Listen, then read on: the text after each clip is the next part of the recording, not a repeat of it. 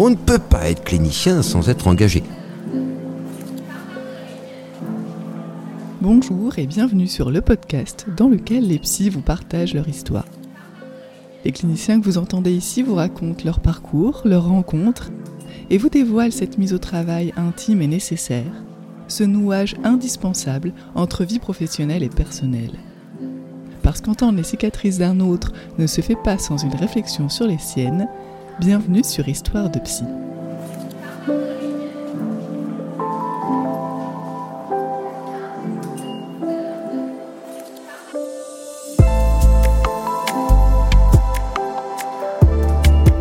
En France, le parcours pour obtenir le titre de psychologue nécessite de passer par l'université et de faire différents choix lors de son cursus. Choix de courant théorique, choix de référentiel, choix de master. L'on pourrait penser que ces choix sont le fruit du hasard, et pourtant ils ne se font pas sans rencontres, parfois décisives dans un parcours. Dominique Renière s'est bien placé pour nous en parler.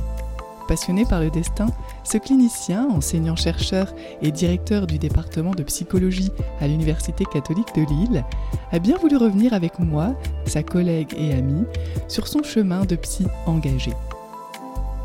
Adolescent, c'est tout d'abord vers des études de mécanicien, puis de médecin qu'il souhaite se tourner. Mais c'était sans compter sur des rencontres, celles qui marquent nos vies. Entre Theresa Neff, Jacques Scott, Léopold de Zondy, ou encore, et pas des moindres, Claude, Dominique va alors être amené à entendre différemment ce que signifie rencontrer quelqu'un. Au cours de ses stages, puis en tant que jeune psychologue, ce choix de toujours tenter de devenir clinicien comme il le dit sera mis à l'épreuve mais également renforcé et confirmé. Et comme c'est la notion de destin qui l'intéresse particulièrement, il ne s'agira certainement jamais pour lui de subir ce qui lui arrive, mais davantage de toujours y entendre un parcours qui le met au travail. Et parce que l'on ne peut pas être clinicien sans être engagé, au-delà de quelques courants théoriques, Dominique Reniers veut nous rappeler qu'avant tout, c'est d'éthique et de transmission dont il sera question, aussi bien avec les étudiants qu'avec ses patients. Bonjour Dominique. Bonjour Olivia. Avant toute chose, est-ce que tu veux bien donc te présenter ton nom, ton prénom et comment tu définirais ton activité aujourd'hui, peut-être en un mot Donc, euh, Dominique Reniers, et ce que je pourrais dire de mon activité aujourd'hui, elle, est centrée essentiellement sur une responsabilité d'un département, le département de psychologie de l'Institut catholique de Lille. Et effectivement, en étant responsable pédagogique du master euh, psychopathologie, avec une orientation analytique avant tout. Est-ce que tu pourrais nous raconter la première fois où tu as entendu ou lu euh, le mot psychologie et où ça a pu euh, t'intéresser, en tout cas animer quelque chose de ton désir concernant la psychologie? J'évoquerai même une préhistoire. Mmh. Une préhistoire qui m'amenait, quand j'étais enfant, à vouloir être mécanicien d'avion. Et un jour, mon père me disait, mais les mécaniciens d'avion doivent absolument être dans les avions. Ce jour-là, pris de vertige, je n'ai pas voulu continuer dans cette voie.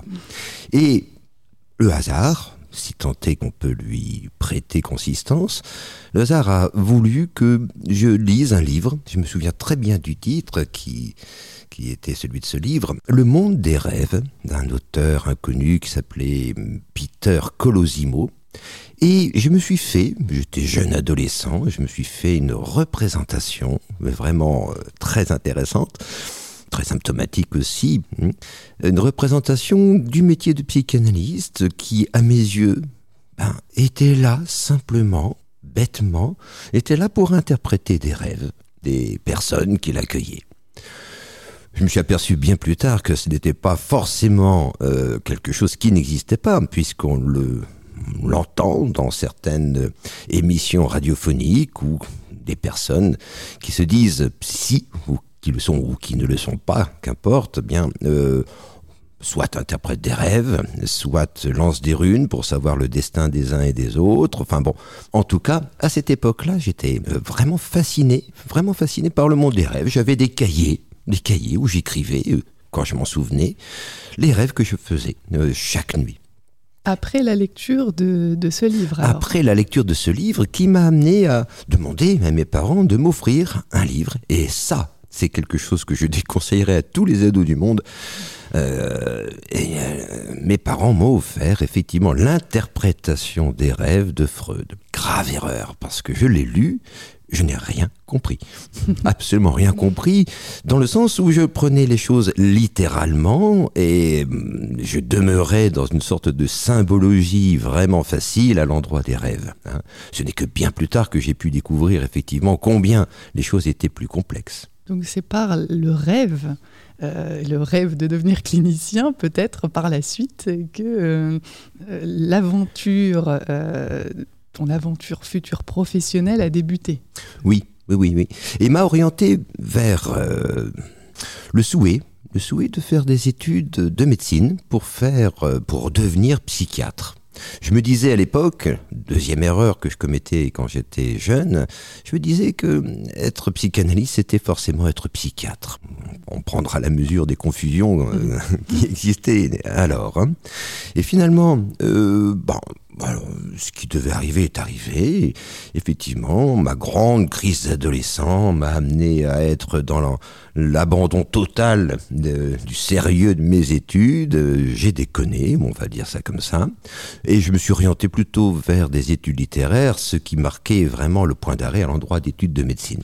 Et je ne le regrette absolument pas. Parce que c'est là où j'ai envisagé d'une façon beaucoup plus concrète cette fois, envisager d'entamer des études de psychologie. Ici même d'ailleurs, dans cet Institut catholique de Lille. Et, bah, ma foi, les études de psycho euh, bah, m'ont intéressé. Je dirais pas que j'étais encore passionné, pas en licence en tout cas. Et ces études de psycho ont été marquées surtout hein, vers la fin, quand j'étais à l'époque, c'était pas les masters, hein, c'était euh, euh, il y avait là deux ans de DUG, une année de licence euh, et une année de maîtrise plus un DESS. Avec des spécialisations. Avec des, des certificats qu'il fallait valider. Il y avait psychophysiologie, un rêve. Hein au cauchemar, on, pensera comme on voudra. Mais euh, également, donc, il y avait un certificat de psychologie sociale que j'ai fait, que, je me souviens, j'ai été recalé parce que j'avais appliqué une théorie clanienne sur un phénomène social qui était le bénévolat. Hein, euh, j'ai envisagé les choses sur le mode de la réparation, au sens clanien du terme. Bon, j'étais recalé, j'ai dû réécrire ça pendant que je faisais mon service militaire, c'était amusant. et ensuite, donc, il y avait un certificat en psychologie clinique. Et c'est là où une première rencontre s'est présentée. Euh, parce qu'il y avait euh, naguère une enseignante euh, qui m'a beaucoup marqué, Teresa Neff. Teresa Neff qui, dans le cadre des études, euh, elle, assurait les études ici, enfin un certain nombre de cours, et parmi lesquels il y avait un cours sur le zombie. Le zombie, un auteur très peu connu aujourd'hui, mais en tout cas euh, qui m'a beaucoup marqué.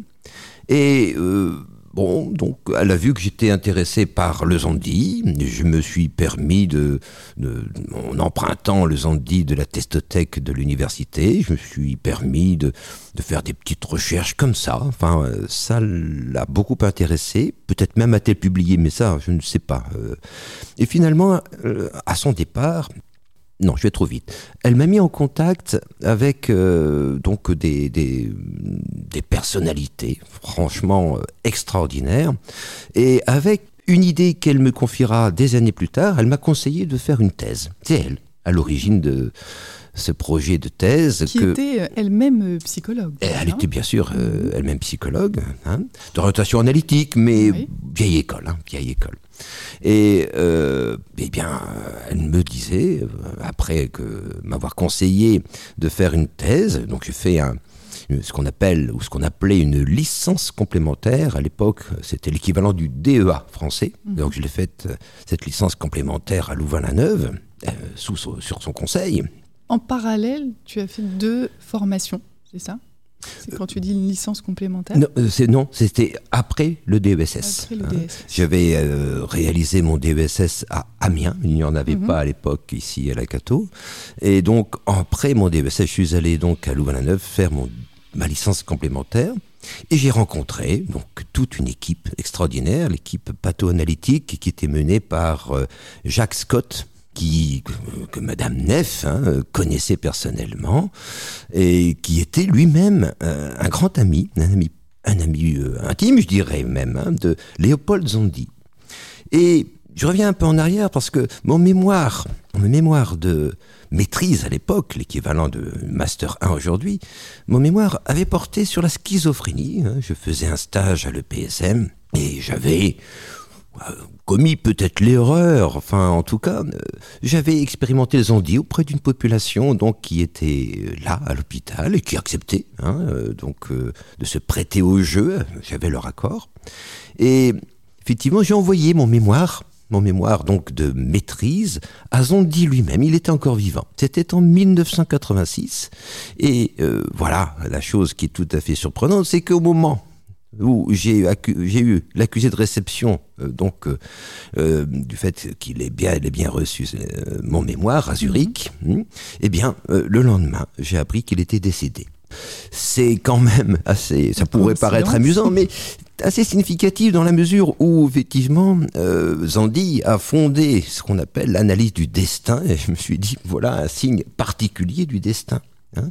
D'autant que, après euh, donc ma licence complémentaire à Louvain-la-Neuve, je me suis orienté euh, à l'université de Strasbourg, donc euh, avec Serge Lesourd, qui a été mon directeur de thèse Serge Le Sourd, j'avais appris à le connaître à un moment critique ici à la fac. On m'avait déjà, peut-être trop tôt, maintenant que j'y pense, on m'avait déjà confié certains enseignements, dont celui du Rorschach, dont celui de la méthodologie clinique. Hmm. Donc finalement, tu as fait toute ta licence, tu as tout validé, euh, tu as envoyé ton euh, mémoire euh, à Zondi lui-même, et tout de suite après, on t'a proposé des enseignements. C'est Madame Neff peut-être C'est Madame Neff, donc qui prenait sa retraite et qui est venue me chercher. Et c'est là où j'ai découvert que si elle m'avait demandé, me proposer, inciter, encourager à faire cette thèse, hmm. c'était pour la remplacer. C'était pas pour rien.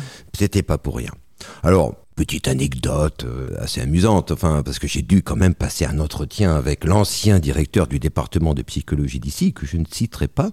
Euh, et dans l'entretien, c'était un entretien euh, simple, hein, c'était pas un jury. Tout le monde te connaissait déjà, donc. Oh, j'étais connu comme étudiant, mais là, c'était pour devenir enseignant. quelques cours, dont les cours qu'assurait Madame Neff, hein, dont, notamment les techniques projectives et la méthodologie clinique. Et euh, l'ancien directeur, hmm, dans l'entretien, très gentiment, mais bon, d'une façon assez, assez paternaliste, mais dans le pire sens du terme, me dit, mais vous savez, Dominique, vous savez, euh, s'il y avait une Nina Roche de Traubenberg, s'il y avait euh, des auteurs connus dans le Rorschach qui se proposaient à venir ici, eh bien, vous comprendriez que ce ne soit pas vous qui seriez retenu pour faire ces cours. À quoi j'ai répondu c'est pas bien, hein, mais j'ai répondu, mais peut-être qu'une Roche de Traubenberg est trop célèbre pour venir dans une petite faculté catholique à Lille. voilà. Et donc, euh, j'ai commencé des cours. Bien entendu, je travaillais à côté, hein, comme hmm. clinicien. Donc, donc là, euh, tu avais déjà commencé euh, une carrière. tout à fait. Juste après mon DBSS, et pendant que je faisais ma licence complémentaire à Louvain, je travaillais en même temps. Et, avant ça, tu avais fait des stages pendant Bien sûr, bien sûr. J'avais fait des stages donc à l'EPSM d'Armentières pendant assez longtemps. également. Avec des adultes, tu disais. Avec des adultes et également avec les enfants. Hein. et donc, euh, euh, c'était à l'hôpital de Saint-Venant, je me souviens. C'était juste après mon service militaire. Et ensuite, j'ai eu plusieurs activités professionnelles, des contrats qui n'étaient pas forcément très longs, mais c'est parfois moi qui décidais de, changer parce que bon, ben voilà, je proposais ma candidature à différents endroits. Et alors plutôt avec des adultes, des enfants, tu avais été marqué par tes, oui, stages euh J'avais été marqué par mes stages, mais j'avais j'avais une appétence pour découvrir également d'autres horizons cliniques. Hein. En tout cas, tu avais donné l'envie de, continuer, de, valider euh, ton diplôme et euh, t'engager dans cette voie-là. Tout à fait. Une voie clinique et en même temps une voie où je, je, cherchais, voilà, etc. Tu saurais dire euh, ce qui a confirmé ton désir de, vouloir valider Tout à fait. C'est un point très très important, très très important. ce ne sont pas des études à l'université qui permettent d'envisager une carrière de clinicien, non. C'est effectivement la rencontre. La rencontre euh, de quelqu'un euh, qui, pour le dire simple, donc euh, manifeste ou verbalise ou présente une souffrance subjective et qui sera déterminante. Et je me souviendrai toute ma vie de mon tout premier stage à Armentières. Hmm. C'était assez étonnant et je crois que c'était décisif. Hein. C'est ce qui a fait nouage au niveau de ma carrière. C'était cette douleur, au-delà de la souffrance, la douleur que je percevais, pour le dire simple, au niveau de certains patients psychotiques, eh bien cette douleur me poursuivait. Me poursuivait, non pas en sens d'une hantise ou quelque chose de persécutif, pas à ce point-là quand même, mais j'irais m'amener à un questionnement sans fin. Sans fin, et je me souviens encore, je prenais le train pour rentrer chez moi euh, euh, après euh, avoir rencontré les patients, et je ne voyais même pas le temps passer tellement j'étais pris par cette douleur qui me faisait question. Je crois que c'est là, dans la rencontre de quelque chose, ici la douleur, mais quelque chose qui hum, se maintient en soi comme question, c'est là où quelque chose fait choix à l'endroit euh, d'une possibilité de devenir, parce qu'on ne l'est jamais, hein, de devenir euh, euh, clinicien. Donc pas forcément une, hum, phrase ou d'un patient ou quelque chose qui se serait passé dans l'institution, c'est vraiment un ressenti, une, ambiance autour de, de cette question de la douleur. Oui, oui, oui. Mais une douleur subjective du côté des patients, mais déjà, maintenant que tu me poses la question, ça me revient, aussi une violence qui n'est pas forcément là où, on la situe habituellement. Hmm. Parce que je me souviens, dans cet hôpital, il y avait un médecin-chef, je tairai le nom, euh, et ce médecin-chef avait euh, une attitude très particulière. Euh, je le raconte très régulièrement à mes étudiants. Un jour, euh, je viens à l'hôpital et un patient qui me connaissait bien, que je suivais depuis quelques mois, eh bien, avait euh, commis un passage à l'acte assez grave. Il s'était jeté la tête en avant dans l'escalier et avait hurlé ⁇ Je suis Dieu ⁇ Bon, ça ne surprendra peut-être pas certains qui sont dans la fatuité du savoir hein, et de la prédiction. Mais là, en tout cas, euh, il avait été, il s'était mis en danger, il mettait en danger les autres, et donc il avait été sanglé sur son lit, isolé, en isolement, etc. Et je suis allé le voir. Il s'appelait Claude, je me souviens. Et eh bien, je me suis assis à son côté, vraiment au nom de la définition première de la clinique. Mhm. Cliner voulant dire allonger et clino se pencher sur. Eh bien, je me suis euh, assis à son côté, il était sédaté, enfin sédaté, enfin il était vraiment sous traitement de choc, il était à peine compréhensible. Néanmoins, néanmoins, j'ai entretenu un discours avec lui, un discours de moi, un échange avec lui, et il m'a rappelé, Claude, une anecdote euh, qui n'en est pas une. Il me parlait d'un dessin qu'il avait fait quelques séances euh, plus tôt. Euh, un dessin, c'était un bateau, un bateau au plein milieu d'une feuille. Et ce bateau, il me l'avait dit, je m'en souvenais, euh, il l'avait, il repris d'un magazine, que sais-je, etc. Et il me disait, ce bateau, tu vois, Dominique, ce bateau, ben, là, il est en train de bouger. je le vois en train de bouger. Il va vers la gauche, et la gauche, est le bien. Mais quand il va vers la droite, c'est vers le mal, etc. Et il me parle de cela relativement calmement, avec un ancrage au niveau de quelque chose d'un passé récent. Et tout d'un coup, voilà le médecin-chef qui arrive avec euh, une flopée d'internes, une flopée d'infirmières, euh, etc., tout de blanc vêtu, euh, maculé, etc. Moi, j'étais J'étais pas. Je refusais la blouse. Voilà. J'avais pas de blouse. Je n'avais pas de blouse, euh, même si le masque viendra beaucoup plus tard, une mode. mais bon, en tout cas, euh, je me suis levé. C'était le saint patron, on va dire. Donc, je me suis levé. Il s'est assis à ma place et j'ai pu assister donc à un entretien donc d'un médecin-chef psychiatre qui immédiatement, avant même, avant même d'avoir salué le patient, avant même de m'avoir salué ou même remercié de lui avoir laissé ma place. Ou s'excuser de, vous déranger. Par exemple, au moins. Eh bien, il interpelle d'une façon assez autoritaire, pas sévère, mais autoritaire. Alors, Claude, dit-il, alors, on a fait des bêtises. Hmm? Et, euh, et donc, euh, ben, Claude désemparé, je rappelle qu'il était attaché, hmm, dit mais euh, non, le, bateau bouge toujours. Et là, le médecin ne comprenait pas. De quel bateau parles-tu euh, Il le tutoyait. Hein. Et, mais lui, il ne supportait pas qu'on le tutoie, le psychiatre. Hein. Et finalement, donc, euh, Claude lui explique ce qu'il venait de me rappeler de ce dessin. Et alors, il avait à peine fini que ce médecin se lève, se tourne vers ses internes en disant Voilà un exemple typique de manichéisme psychotique. Et il interroge Qui est maniché Il interroge un interne Qui est maniché Vous ne savez pas qui est maniché, mais vous êtes nul. Hein? Il m'a demandé, euh, moi qui était dans mon petit coin, là, euh, un peu abasourdi, il me dit, mais euh, monsieur Renière, connaissez-vous Bergson? Rien à voir. Et ensuite, il est parti en donnant des prescriptions médicamentales, etc. Bon, il est parti. Et je me suis retrouvé de nouveau seul avec Claude, qui là était dans un état de sidération, mais vraiment tout à fait affolant, quoi, affolant. Impossible de reprendre quoi que ce soit finalement, je crois que ça a été déterminant pour moi. Ça a été déterminant de me rendre compte euh, qu'il y a euh, une pathologie, certes, bon, ok, il y a des fragilités euh, subjectives, oui, ok. Mais il y a quand même quelque chose d'une violence par rapport à cette souffrance qui est très très importante à prendre en compte. Donc finalement, l'idée qu'il y avait quelque chose à penser dans ces lieux-là, à soutenir, peut-être à défendre aussi de, de la clinique quand tu dis se pencher vers. Tout à fait. Euh, il y a quelque chose à défendre qui t'a euh, confirmé dans ton désir de devenir, de toujours tenter de devenir clinicien. Oui, oui, oui. Et bon, ça s'inscrivait aussi dans une personnalité un petit peu révolutionnaire en moi, hein, c'est clair. Mais euh, là, en l'occurrence, je crois que ça a été euh, déterminant à double titre.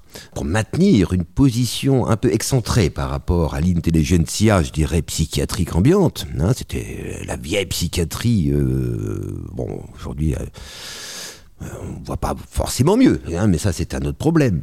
D'une autre euh, façon peut-être. Oui, mais là, c'était c'était incarné par quelqu'un là euh, qui avait son auréole tout de blanc vêtu, etc. En tout cas, qui savait là où vous, interne, tout à fait, stagiaire, ne saviez pas. Tout à fait, et qui, jouait de ce savoir, pardon, qui jouissait mhm. de ce savoir, etc. Mais ça m'a orienté dans à double titre, disais-je, au niveau donc de la volonté de devenir clinicien et de maintenir cette question. Cette question qui était déjà là lorsque j'étais confronté à tous ces patients euh, avec leurs douleurs et qui se maintenaient en moi quand je sortais de l'hôpital. Et deuxième conséquence, c'était effectivement de m'orienter, m'orienter dans une mise au travail d'une pensée sur la clinique, pas uniquement dans la clinique, et sur la clinique. Donc c'était concomitant, je dirais, euh, ou du moins il y a des circonstances qui m'ont amené à pouvoir le maintenir et le conforter, ce projet, mais ça a concomitant de cette idée de faire un jour de la recherche en psychopatho. Hmm? Penser la psychopatho, c'est certes et avant tout dans la clinique, hein, mais également voir, interroger, penser, questionner tout ce qui est effectivement de l'ordre de cette violence dont j'avais été témoin à l'endroit de Claude. Tu es d'emblée parti dans des études de psychologie finalement alors. Tout à fait, absolument. Je me suis orienté euh, vers un bac littéraire qui m'a amené à ne plus pouvoir faire médecine, mais psychologie. Voilà. J'ai fait une thèse à Strasbourg avec Serge Lesourd. Je l'ai faite très rapidement. C'était quand ça, cette thèse? 2006, je crois. Euh, quelque chose comme ça mais je peux me tromper de date, je suis trop vieux maintenant. Euh, voilà.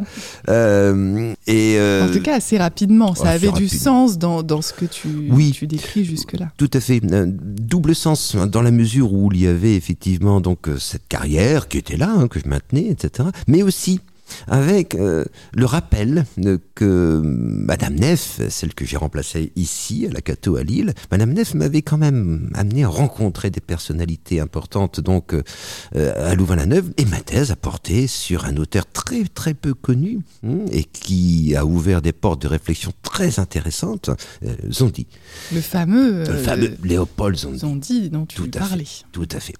Qui était décédé, je le rappelle, quand j'avais envoyé mon mémoire. Et si je le rappelle à l'instant, c'est parce que ça a continué, ce destin. Euh, j'ai préparé ma thèse en un an mais bon, parce que j'avais déjà du matériel clinique, entre guillemets, et puis j'avais, je faisais partie du, du centre pathoanalytique de Louvain. Donc ta thèse, là, cette fois, avec euh, Serge, Le Sourd, comme directeur. Où ça euh, Ici sur euh, l'île ou... C'était à Strasbourg. J'étais inscrit à Strasbourg. voilà. Et, et donc, dans le jury, il devait y avoir Jacques Scott, évidemment. Et je m'en faisais grand, grand plaisir. Je maintenais un contact avec lui. Et Effectivement, euh, le destin, comme quoi, hein, euh, quand on est zondien, on est poursuivi peut-être par le destin. Euh, je reçois un coup de téléphone de Monsieur Scott, à peu près un mois avant la soutenance, avec cet accent belge à couper au couteau. C'était un flamand, enfin, un flamand terrible et, génial. eh bien, il m'annonce comme ça qu'il aura les plus grandes difficultés à être présent à la soutenance dans la mesure où sa femme vient de décéder. Et elle était décédée, effectivement, quelques jours après qu'il ait lui-même reçu ma thèse. Il ne viendra pas, mais il enverra, comme la loi l'exigeait, euh, un rapport écrit, euh, difficilement déchiffrable, parce que Jacques Scott était déjà atteint d'un trouble cérébelleux. Euh, mais avec lui, tu, avais de, nombreux contacts au-delà de. Oui, tout à fait. au-delà de ma thèse, enfin, dans la mesure où je restais en contact assez étroit avec le, le centre pathoanalytique qu'il avait fondé à Louvain-la-Neuve. Hein, c'était un grand homme, Jacques Scott. Hein. Il y, a, des, rencontres dans une carrière. Hein, je crois que euh, la rencontre qui a été décisive, il y en a plusieurs. Hein. Il y a eu Thérèse Arnef, il y a eu euh, plus tard Serge Le Sourd, euh, d'autres encore, des collègues avec lesquels je travaille à la fac. Mais également, peut-être surtout, si j'avais à nommer celui qui a été déterminant dans mon choix de carrière et dans ma velléité de faire de la recherche, ça, ça a été et ça sera toujours Jacques Scott. Mhm. C'était un homme, mais non seulement d'une gentillesse, mais d'une rigueur. Quand dans les séminaires, il faisait peur. Hein. Parfois, il, il s'en allait dans une dans des, moments d'absence. Enfin, il parlait pendant trois heures sans s'arrêter, hein, euh, mais avec passion. Hein, C'était pas n'importe quoi. Mais à côté de ça, une très grande humilité. Il avait toujours des sandalettes. C'est pour ça qu'on l'appelait le Socrate des temps modernes. Et toute ma vie, je me souviendrai, euh, à Louvain, je devais soutenir mon mémoire donc de licence complémentaire hein, avant ma thèse. Et, finalement, il m'avait fixé un rendez-vous dans un restaurant. Je me souviens, ça s'appelait la Tour de Babel, ce restaurant. Et ben, il y avait tous les collègues que je, connaissais hein, du centre patho-analytique. Et euh, il me, me salue, il m'invite à, à boire le café. Ils avaient fini de manger. Et puis, il parle de ses fils. Il parle d'un fils qui et footballeur professionnel dans l'équipe d'Anderlecht, euh, de l'autre fils qui a qui était aviateur, etc., etc. Bon. Et moi, j'étais là pour la soutenance de ma de mon mémoire, quoi. Et finalement, à un moment donné, il s'en va et je lui je m'en vais avec lui et je lui dis Monsieur Scott, euh, bon pour moi mémoire. Ah oui, mais j'aurais pas le temps, je dois aller à une soutenance de thèse maintenant. Et dans les rues de Louvain-la-Neuve, eh bien, on a fait une soutenance, lui et moi. Et je te prie de croire qu'il avait lu mon mémoire. Il l'avait bien lu. Il me dit oui, à plusieurs reprises, vous faites référence à Pierre Aulagnier. Cette référence est très opportune, mais ne croyez-vous pas que... Voilà, une soutenance avec Jacques Scott. Il l'avait lu. Il l'avait lu, il l'avait interrogé, et il me proposera même de le présenter lors d'un lors d'une séance, lors d'un séminaire euh, patho-analytique, euh, euh, dans les séances du mardi soir exactement. Voilà. Donc on pourrait dire finalement que euh, c'est la rencontre avec par exemple Claude, toute l'idée de la, souffrance aussi, cette euh, notion de souffrance qui t'a amené à vouloir euh, d'une manière un peu revendicatrice partir du côté de la clinique, mais aussi en parallèle des rencontres plutôt du coup professionnelles, qui sont peut-être devenues amicales par la suite, mais en tout cas c'est un peu le, le, nouage entre les deux qui t'a amené... Euh, absolument, absolument. Alors Jacques Scott, on, constitue sans doute le noyau, mais il y a eu d'autres rencontres, hein, d'autres rencontres euh, qui se sont poursuivies, hein, euh, et mais toujours avec les patients, pour commencer. Hein, j'avais fondé un poste un peu plus tard, là, poste que j'avais fondé dans un quartier que je ne citerai pas, dans une ville pas loin d'ici. Mhm. Euh, un poste qui m'a amené à pouvoir accueillir le tout venant. Et je trouvais ça très très intéressant. Ça, c'est ton premier poste Non, non, non, non, non, J'avais travaillé comme praticien enfin, comme, euh, dans les diverses institutions médicales, psychiatriques, etc. Mais là, bon, ben, j'avais envie de me lancer dans cette aventure.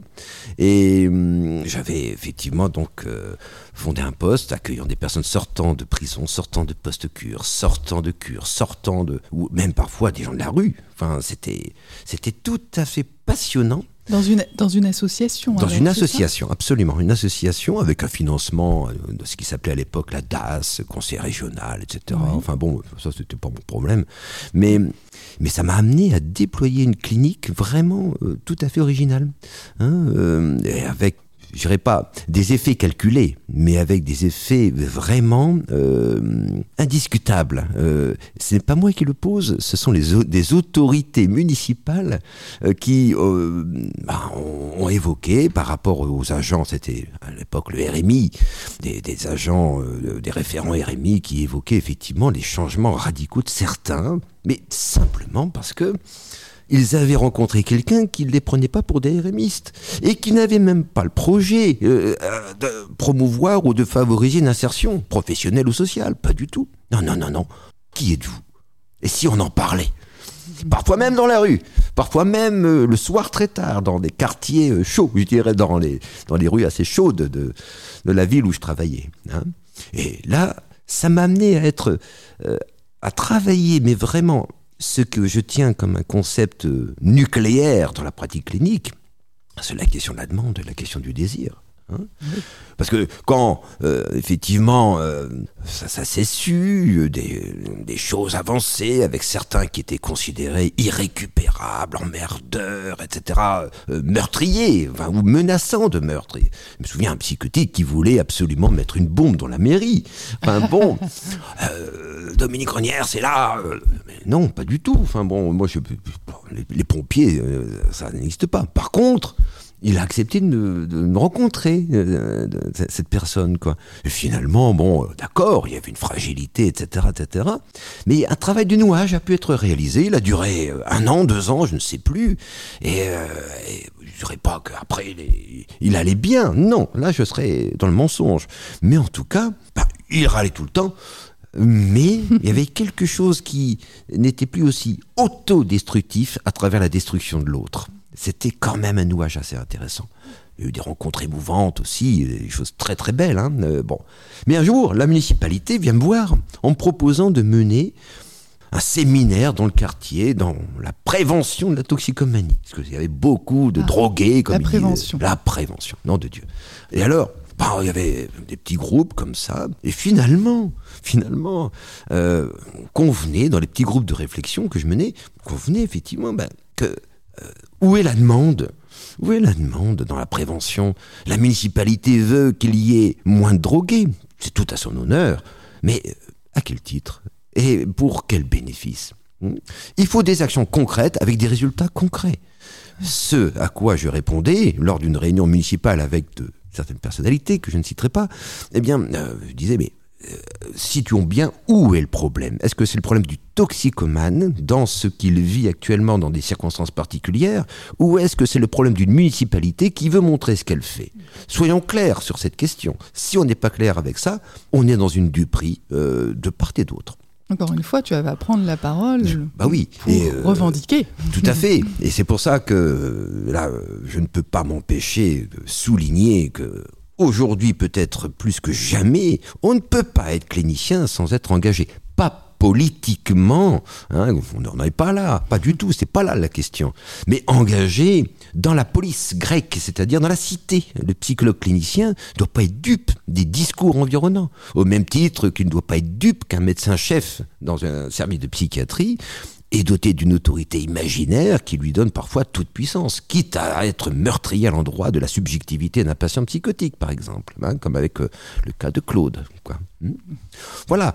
Et ce poste a duré dix ans. Il, existe encore. J'en suis très fier. Hein, euh, voilà. Et l'association a grandi. J'ai appris ça récemment. Enfin, etc., etc. Ça n'a pas été ton premier poste. Non, non, non, non, non, pas du tout, pas du tout. Après, quel a été ton, ton, premier poste en tant que clinicien en psychiatrie, alors en, psychiatrie, bien sûr, en psychiatrie adulte. Euh, et là où tu avais fait euh, ton stage. Oui, tout à fait, tout à fait, tout à fait. Mais c'était pas Bon, c'était lourd. Hein. Euh, L'institut psychiatrique, elle était déjà très très lourde. Je crois qu'elle est encore plus aujourd'hui, sous des couverts de, de bienséance, euh, etc., et de promotion de la santé plutôt que de pouvoir considérer la différence. Quoi.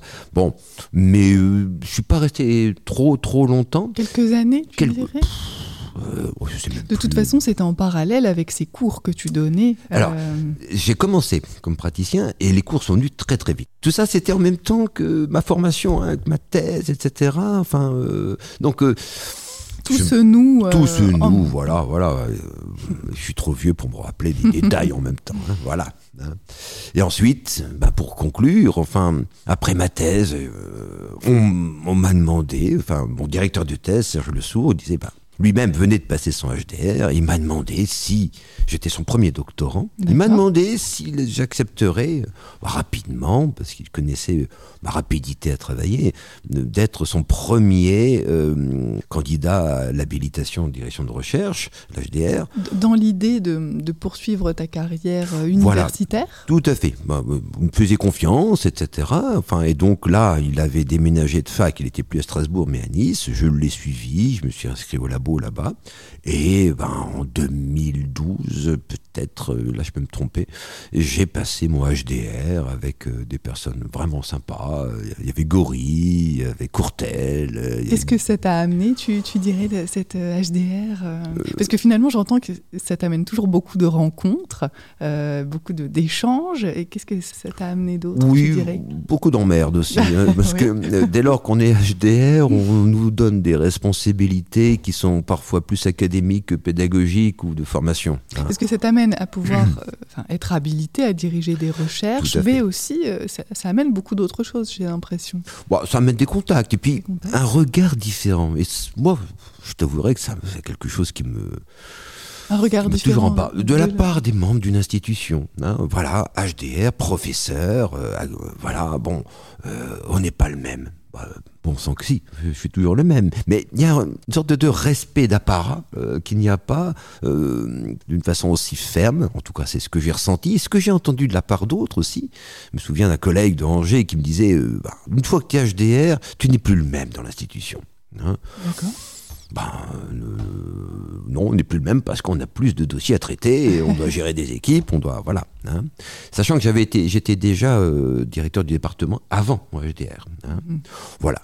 Et donc moi HDR, je l'ai passé d'une façon tout aussi sympa que ma thèse euh, sur la question du maternel, un élément qui ressortait quand même pas mal hein, de ma propre analyse, de mes euh, différentes tranches analytiques, etc. Quoi qui t'ont amené à, travailler autrement ton sujet d'HDR oui, oui, oui, l'analyse euh, m'a amené effectivement à être confronté à quelque chose de particulièrement profond et douloureux en moi, hein, bon, et qui a pu être, je dirais pas sublimé, hein, j'irai trop loin, mais en tout cas qui a pu être élaboré sous la forme de ce qui rejoignait un peu, allez, l'esquisse d'une carrière à l'époque, qui était euh, ben, la recherche, la clinique, etc., etc. Hein. Donc oui, euh, mais ça me permet d'ajouter que de, ben, de toute façon, on ne peut pas être clinicien sans avoir fait euh, ou sans être en analyse. Mm-hmm. Enfin, ça me semble indissociable. Hein. Si j'avais pas fait euh, ma première analyse qui s'est terminée d'une façon dramatique, puisque mon analyste est décédé, euh, euh décédé à un moment où j'allais le voir, etc. Donc quelque chose qui était très lourd. Pendant ton analyse alors Pendant mon analyse, ma première. Hein. Et donc bon, c'était assez douloureux, hein, mais voilà, l'analyse permet euh, de considérer quelque chose qui me paraît le cœur de la pratique clinique, enfin, euh, sans laquelle la clinique, de toute façon, n'aurait aucun sens. c'est la mise au travail, non pas de soi à travers l'autre, non pas de l'autre à travers soi, mais le travail d'un entre. Hein. C'est là la porte d'entrée, hein, la porte d'entrée de la clinique. Hein. D'où le titre d'ailleurs de tout à fait, Tout à fait. Le titre entre autres. Entre autres. Voilà, tout à fait. Il y a un mot euh, qu'on n'a pas utilisé et qui pourtant me semble avoir pris une place de plus en plus importante dans ton parcours, euh, aussi bien euh, professionnel, théorique, euh, au, niveau des rencontres aussi. C'est la question de la transmission. Mmh. Parce que finalement, c'est ce qui a pris toute la, c'est ce qui prend, je dirais peut-être pas toute la place, mais qui prend beaucoup de place aujourd'hui, la transmission que tu peux faire non seulement, je dirais, auprès des étudiants, mais auprès d'autres professionnels lorsqu'ils viennent à des séminaires ou, aux enseignants de l'équipe aussi, ce qu'il en est de hmm. la transmission. Qu'est-ce que tu en dirais? Oh, euh, Excellente question, votre honneur. Euh, oui, oui, euh, je te remercie de, pointer le doigt sur un élément qui me semble tout aussi important que les concepts clés de la psychanalyse. Hein. La transmission fait que être à l'université, dans, dans un travail, dans une tâche qui n'est pas facile, hein. une tâche qui consiste à former, c'est déjà mieux que informer. J'ajouterais former ou déformer les étudiants pour qu'ils puissent advenir à une fonction qui est celle du clinicien. Effectivement, ça ne se passe pas par la simple, simple legs de connaissances, par la simple enseignement. Hmm, non, ce ne sont pas des informations qu'on donne aux, cliniciens à l'université. C'est effectivement quelque chose qui se transmet. Et c'est très très difficile, très très difficile à saisir, parce que, j'en donnerai quelques exemples, enfin, ce qui se transmet par exemple donc à l'université, si tenté, et euh, c'est la chance qu'on a ici, je crois, à la Cato à Lille, euh, on a des effectifs en master qui sont à taille humaine, je dirais. On peut assurer un suivi. C'est effectivement euh, non seulement bon de suivre rigoureusement les choses, mais d'entendre que la personne qui travaille dans ce master, qui est inscrite dans ce master, est en train de tisser quelque chose de son historialité subjective. Hmm. Et donc, ben, la porte est ouverte non pas pour jouer au clinicien vis-à-vis d'un patient, certainement pas, hein, mais pour témoigner, comme un, comme si on faisait une passe, mais je, ne, je le dégage de la passe lacanienne, hein, bien entendu, mais comme si on faisait une passe dont il se saisira ou pas. Hein. Euh, c'est-à-dire, il y a une difficulté dans l'élaboration de quelque chose, dans le stage, parfois même à un niveau personnel, ben, on se doit non pas d'être là pour répondre à de cela, à tout cela, mais répondre de ce qui se joue là-dedans. Et si une équipe d'enseignants-chercheurs en psychopatho, au niveau master, hein, eh bien, ne répond pas présent à cette logique, non pas d'une disponibilité matérielle, mais à une disposition, tant pis, hein, je n'aime pas l'expression que je vais employer, une disposition psychique à pouvoir effectivement considérer que c'est pas un étudiant pur et simple dont le crâne doit être rempli de mhm. connaissances, aussi intéressantes et complexes soient-elles, s'il n'est pas à disposition pour pouvoir considérer que c'est quelqu'un en devenir, en devenir, et qui ne sera jamais psychologue clinicien. Il le deviendra au-delà d'un bout de paplard qu'on lui remettra à l'issue de son master. Si, effectivement, il n'y a pas cela, moi j'estime qu'on n'est pas du tout dans la possibilité de dresser un horizon où la clinique puisse tenir. Hmm? C'est là la transmission. Et il y a le, à travers, hein, il y a le, la mission aussi, euh, donc euh, pour euh, aménager un espace où la clinique puisse avoir quelque pertinence, et Dieu sait combien elle en a besoin aujourd'hui. Hein. Mais j'ajoute que c'est un travail très très difficile, hein. très difficile dans la mesure où il y a quand même une enceinte académique euh, qui exige des validations, du e, des notes, des, tout ce qu'on veut, tout ce qui rappelle à l'encontre de cette transmission, bien qu'il y a quand même, allez, des étudiants devant soi. Et faut jouer sur les deux plans en même temps. Et c'est là où effectivement, donc, euh, je dirais pas que c'est une gymnastique permanente. Non, c'est un travail euh, où effectivement, ça se parle avec même les étudiants, avec les membres de l'équipe, quotidiennement, je dirais, hein, euh, pour pouvoir admettre effectivement ce mot clé que avant les connaissances. Mmh. Au-delà de la connaissance ou en deçà de la connaissance, en, psychopathologie, le mot clé, c'est le mot éthique. Hein, le mot éthique. Contre cette politique dans laquelle effectivement euh, il faut prendre garde, hein, donc à ne pas l'oublier. Hein. Il y a cette pôle éthique, hein, moi que je, je tente de promouvoir euh, donc dans le département de psychologie, mais à commencer par une équipe restreinte de personnes qui sont cliniciens euh, qui sont amenés effectivement à défendre ces valeurs de la mhm. clinique. Et c'est pas la c'est pas une défense d'un courant théorique contre un autre, euh, non, pas du tout. C'est c'est défendre et se défendre en même temps contre tout excès de théorisation à outrance qui oublierait que finalement le savoir est une chose, mais il ne saurait être que troué pour pouvoir avancer dans la clinique. Voilà finalement, tu tentes de, mettre en avant une transmission qui euh, ne peut pas être euh, qualifiée d'objective, qui ne peut pas être évaluée en tout cas. Bien entendu, euh, bien entendu. Et ce qui donne des, choses très amusantes parfois. Enfin, là, on, est dans une promotion des compétences dans les formations, etc. etc. Mais, mais je le dis haut et fort, je ne suis pas compétent pour pouvoir évaluer l'effet d'une transmission. Mhm. Ça voudrait dire que justement, je déforme les mots au niveau de la dire transmission. que tu ne pourrais pas nous assurer que un, étudiant qui a validé son master ici sera un bon clinicien. Mais j'espère qu'il ne le sera jamais mhm. bon clinicien. Ça voudrait dire que un, il l'est quelque chose sur la base d'un attribut qui lui serait conféré d'un extérieur, bon, ça voudrait dire qu'il y en a des mauvais, je ne sais pas. Et d'autres, et surtout, mais il n'est pas en soi, il le mm. devient. Et je me plais toujours à jouer sur la déconstruction du mot. Euh, on ne peut parler de devenir que s'il y a un venir d'eux. Hmm? Mm. Donc, euh, non pas euh, de tel lieu, de telle université, de tel espace plutôt, hein, mais d'un lieu où quelque chose a pu se mettre au travail.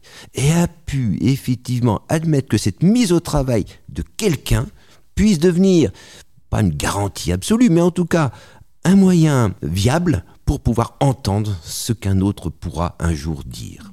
Hmm. Et ça, c'est pas sans ton parcours. Est-ce que tu peux. Euh, il me semble. Il me semble. il me semble. Mais un parcours euh, qui n'est pas forcément ce qui a été subi. Euh, mhm. Voilà, c'est un parcours qui prend euh, la vêture d'une histoire. Hein, dans la mesure où effectivement, elle se met ce parcours se met au travail. Mhm. Les cicatrices, j'en ai, tu en as, mais qui n'en a pas mhm. hein? Après, il y a un choix. On les met au travail ou pas. Et si on met au travail un jour ou l'autre dans sa carrière les cicatrices d'un autre, dans la mesure où sa souffrance amène à être dans telle structure, ou amène à consulter en libéral, etc., si on est amené à travailler les, avec euh, les cicatrices de l'autre, je dis bien avec, je dis pas mhm. sûr, hein, eh bien, euh, on ne peut pas faire sans le travail qu'on aura fait sur ses propres cicatrices historiales, quoi. C'est une condition sine qua non. Elle est, c'est une condition non seulement nécessaire, mais indispensable. Quoi. Il est question de ton implication personnelle dans euh, ce que tu pourrais transmettre. Absolument, euh, absolument. Pour ça que le mot directeur me déplaît. Euh, non, moi je suis clinicien. Voilà. tu ne donnes pas une direction. Voilà. Tu donnes un horizon. Quelle est la direction de la cure, disait l'autre. Hein? C'est pas dans le sens de l'autorité, c'est effectivement admettre qu'une direction est possible. Et quand la direction se fait sens, eh bien, c'est que la direction devient orientée. Mais l'orientation sera celle du futur clinicien qui est à la fac. Par rapport à ça, est-ce que euh, tu peux euh, nous partager euh, une rencontre, que ce soit avec un étudiant ou une situation ou un patient qui t'aurait particulièrement, je dirais, marqué?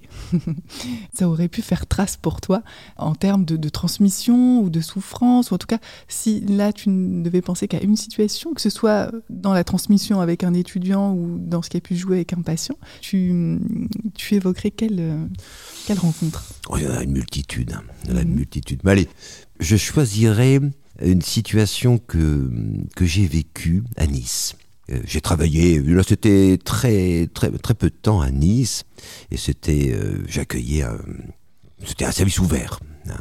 Et un jour, quelqu'un prend rendez-vous, et je, prends souvent cet exemple avec mes étudiants hein, de métaux cliniques. Et c'était un jeune homme très très gentil, très gentil, qui ne manifestait rien en apparence d'une souffrance, si ce n'est qu'il n'avait plus de cheveux. C'était un élément qui a, on va le voir, son importance. Et ben, il consulte euh, avec grand sourire.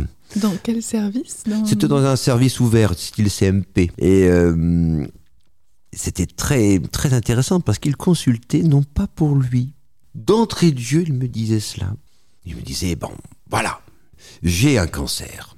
J'ai un cancer. Je vais euh, bientôt mourir, je le sais. Bon, ça fait plusieurs mois que j'ai le cancer. Je suis en phase préterminale, enfin, etc., etc. Et tout ça, bon, ça m'a fait mal sur le coup, j'étais révolté. Maintenant, bon, ben, je me résigne. Mais je viens pas ça, je viens pas vous voir pour ça. Je viens vous parler de ma petite amie. Et la grande question que je me pose, monsieur, me disait-il, c'est de savoir. Bon, elle souffre, elle sait que je suis malade, mais euh, elle ne sait pas encore quand je vais partir, hein, quand sonnera l'heure du grand départ. Croyez-vous, et c'était une demande, mhm. une demande on ne peut plus claire, croyez-vous que je devrais vraiment me montrer de la plus grande méchanceté avec elle pour qu'elle souffre moins de mon départ Hmm? Et pour euh, qu'elle puisse effectivement plus facilement euh, faire son deuil, enfin voilà, je sais pas ce que c'est, mais en tout cas je l'ai entendu, mais n'est-il pas intéressant pour elle qu'elle puisse apprendre à me haïr pour pouvoir vivre plus facilement sans moi après? Et c'est pas un sacrifice, je vous jure monsieur, c'est pas un sacrifice, c'est pour elle. Hmm? Et alors, je, je, pose souvent cette question. Je pose souvent cette question donc aux étudiants, enfin, je leur dis, ben alors, voilà. Vous répondez quoi à cette demande? Oui, hmm. non euh, Et ce que, ce que je réponds à ces étudiants, et euh, tu vas comprendre pourquoi je fais cette hmm. référence, c'est que justement, moi j'étais tellement surpris de cette question, j'étais embarrassé, euh, mais je n'ai pas pu m'empêcher, sans calcul, et ça c'est très important, lui dire, mais écoutez, cette question est importante, elle est grave, bon, mais comment elle s'appelle? Comment elle s'appelle, votre copine? Et alors, c'était tout con. Et euh, je dirais pas, ou pas seulement, si ça m'a quand même un peu débarrassé de cette réponse, mais le simple fait de donner, de l'amener à donner un prénom à sa petite amie, l'amener à parler pendant à peu près une heure et demie sans s'arrêter. À faire un pas de côté. pas de côté. Mais euh, là où j'insiste, c'est que ce n'était pas un calcul. Mhm. Hein, avec un autre, peut-être que ça aurait été autre chose. Enfin, qu'importe. C'est ce qui t'est venu à ce moment-là. Ce qui m'est venu, et j'avais envie, euh, enfin j'avais envie défensivement, tout ce qu'on voudra, etc. Mais en tout cas, il me semblait nécessaire de figurer, de nommer. Hein. et euh, c'est après coup, je me suis rendu compte effectivement de la richesse de cette nomination hein, euh, dans la supervision. Enfin bon. Et puis c'était plus juste une copine, c'était une telle. Absolument, absolument. Et alors, là où ça m'a touché, effectivement, c'est cette découverte qui a été mienne à ce moment-là, mais aussi, mais aussi euh, ce qui s'est passé à la fin. au bout d'un certain temps, alors qu'il venait me parler d'elle pendant un long, long moment, c'était la première femme avec qui il avait eu une relation d'amour. Il était jeune, hein, il était jeune, il avait 19 ans. Hein. Ben, ils avaient projeté un tas de choses pour l'avenir. Ils avaient ceci, ils avaient cela, etc. Et puis, à la fin, il me dit, il s'arrête, fait un grand sourire en disant, avec un accent niçois, je me souviens, un accent du mhm. sud, là, il dit, mais euh, vous êtes fort quand même. Vous êtes fort. Hein. vous, je vous viens avec une question et voilà maintenant que je me rends compte que ben c'était pas une bonne question parce que j'avais quasiment pas dit un mot. il me dit, mais finalement, vouloir lui faire du mal ou ne pas vouloir lui faire du mal, c'est déjà lui retirer le fait qu'elle m'aime. Mhm. C'est lui retirer la possibilité à ce qu'elle puisse vivre indépendamment de ce que moi je me dis qu'elle devra vivre. Oh, ça m'a, ça m'a choqué. Enfin, ah ça m'a marqué à vie, mhm. ça. Et c'est pas fini. Il, a redéfini à sa façon la notion de clinique, l'idée même de clinique. Absolument. Et alors, il, il a voulu m'offrir un cadeau. Il a voulu m'offrir un cadeau. Et il me regarde et il me dit Votre accent, votre accent euh, vous n'êtes pas du Sud, vous. Tu n'étais pas aussi chantant que le sien Tout à fait. Mais c'était aussi, j'étais plus jeune. Hein, euh, et ma, structure hystérique m'amène parfois à prendre des accents de là où j'ai passé un moment. Et j'avais un accent belge beaucoup plus important que je ne l'ai aujourd'hui. Mais Et alors il me dit, mais vous êtes du Nord, vous. oui, ok, je ne vais pas nier cela. Et il me dit, bah, écoutez, je vais vous offrir quelque chose. Et alors là, tous les clignotants qui s'allument, non, non, non, non, non, gratuité des soins, blabla, etc., etc. Euh, il me dit, mais vous ne pourrez pas refuser. Très gentiment. Et il commence à m'expliquer. Euh, il me propose de prendre ma voiture, que je n'avais pas d'ailleurs à Nice, euh, ma voiture, et de prendre telle route jusqu'à la moyenne ou corniche, et ensuite d'autres directions pour aller sur la haute corniche niçoise. Et puis il me dit, arrivé un moment, vous verrez, il y a un petit espace où vous pourrez laisser votre voiture, poursuivez 30 mètres et vous trouverez un chemin très discret sur votre droite. Vous montez encore pendant une demi-heure et vous serez au sommet de Nice. Et si vous regardez le sud, vous verrez les veilles de pluie, la Corse, par réverbération. Si vous regardez au nord, vous verrez des, des, des, bouquetins, je ne sais plus, là je peux me tromper, des animaux rares, etc., parce que vous serez suffisamment en hauteur. Et alors je lui pose la question, mais pourquoi ce cadeau? Il me dit, c'est là que pour la première fois je lui ai fait, je lui ai fait l'amour. Donc c'était quand même une conclusion suspensive vraiment intéressante. Quoi. Et il n'y a plus dit un mot. Il est parti en me remerciant. Et voilà. C'est vrai que c'est question d'amour dans la clinique finalement. Hein. il t'a donné quelque chose qu'il n'avait pas. Et que je n'avais certainement pas demandé. à quoi je ne m'attendais pas. Oui. voilà. Belle rencontre. Oui, oui, oui. Et marquant ta vie. Marquant ta vie. Parce que je me dis, euh, c'est ça qui est étonnant. Quoi. Je me dis, il est mort depuis, bien entendu. quoi. Néanmoins, le souvenir vivace que j'ai de lui, le fait qu'il fasse l'enjeu d'une possible transmission avec d'éventuels futurs cliniciens, hein, euh, ben, j'entretiens avec lui, avec ce patient, ce que lui-même a peut-être, à l'occasion d'une rencontre, euh, a découvert comme possible avec sa petite amie. Quelque chose qui reste au-delà ben, au-delà de la chair. Mhm. Et ce qui reste au-delà de la chair, c'est ce qui en sort dès le départ. Ce sont des mots c'est-à-dire ce que l'autre fait d'un cri inarticulé du départ. On est dans le champ que Lacan appellera le champ du symbolique, évidemment, pour le dire simple, qui fait nouage et qui fait effectivement donc ben, qu'une vie puisse effectivement valoir d'être vécue par ce que parler. Ce qui m'amène à te poser une dernière question. Qu'est-ce que tu penses de l'avenir justement de, cette clinique euh, telle qu'on on, l'a décrite jusque maintenant en termes de transmission, de nouage, d'amour? Qu'est-ce qu'il en est aujourd'hui, selon toi, pour les cliniciens d'aujourd'hui, mais pour les futurs cliniciens aussi? Euh, Quelle place pour cette clinique-là, celle, que, celle dont on vient de parler? Je dirais, j'aurais envie de répondre de deux façons. Déjà, la clinique ne peut exister que dans le village d'Astérix et Obélix. C'est-à-dire ce qui résistera toujours à l'envahisseur. Mhm. Bon, euh, c'est une plaisanterie, néanmoins, elle a, euh, elle a son importance dans la mesure où la question de savoir quel est l'avenir, mais quel est le passé de la clinique? À quel moment la clinique a pu être, a pu être euh, tranquille? Quand je dis clinique, c'est avec le référentiel analytique. Hein. Je ne reprends pas cela, je l'ai évoqué tout à l'heure. Mais n'a jamais eu sa place tranquillement euh, euh, posée quelque part, bien entendu. Et j'ajouterai heureusement. Donc, je crois que la clinique n'a ni de bon avenir, ni de mauvais avenir. J'irai que l'espèce humaine, je vais loin là, euh, la jante humaine ne pourra plus jamais, plus jamais, depuis que Freud a abandonné sa neurotica le 21 septembre 97, eh bien, euh, l'avenir ne pourra plus jamais être le même dans la mesure où ce que Freud a simplement découvert, comme on découvre un voile, eh bien, c'est que ben, parler, c'est pas rien.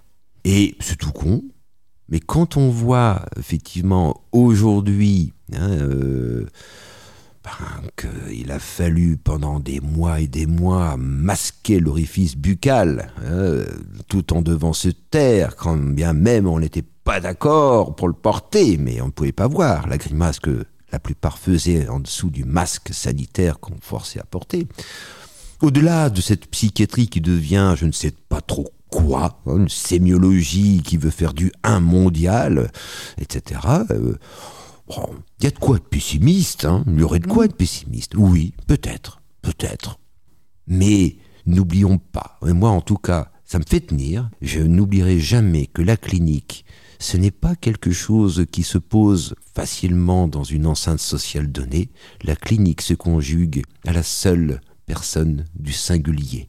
Je veux dire par là que la clinique sera où que je sois, où que l'on soit, euh, où que le patient se trouve, c'est là où elle se définira. Même si le monde entier, effectivement, euh, euh, s'y objecte à la valeur de la parole, il faudra encore que quelqu'un le dise. Hmm Ça me fait penser un peu à une rencontre, mais en dehors de la psycho, une rencontre tout à fait fortuite que j'ai eue une fois lors d'un congrès, je sais plus quoi, à Douai d'ailleurs, je me souviens, avec Sœur Emmanuelle une religieuse, euh, bon, qui est décédée maintenant. C'était sur le bénévolat, euh, euh, les services humanitaires, etc. Et puis, on convenait d'une chose, on avait discuté, mais cinq minutes, mais c'est une femme admirable, de, simplicité, de, force de caractère, hein. franchement, c'était impressionnant. Et on avait convenu d'une chose, c'est que, bah oui, parler. Une parole, c'est quoi? C'est comme une goutte d'eau dans un océan. Sauf que, une goutte d'eau dans un océan, c'est celle qui fait tenir l'océan tout entier.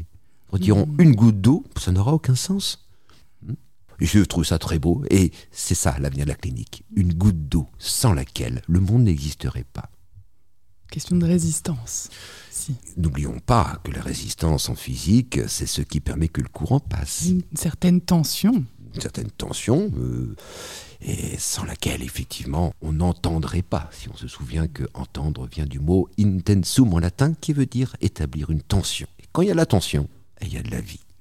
Et dans la santé qui est promue par les services aujourd'hui, ou par la politique derrière la santé, sans aller jusqu'à reprendre ce que le riche disait, la santé c'est le silence des organes, c'est vrai qu'on veut vraiment, vraiment faire un mauvais sort à tout ce qui peut être perçu comme une plainte de la part de mhm. quelqu'un qui a mal ou qui souffre tout simplement.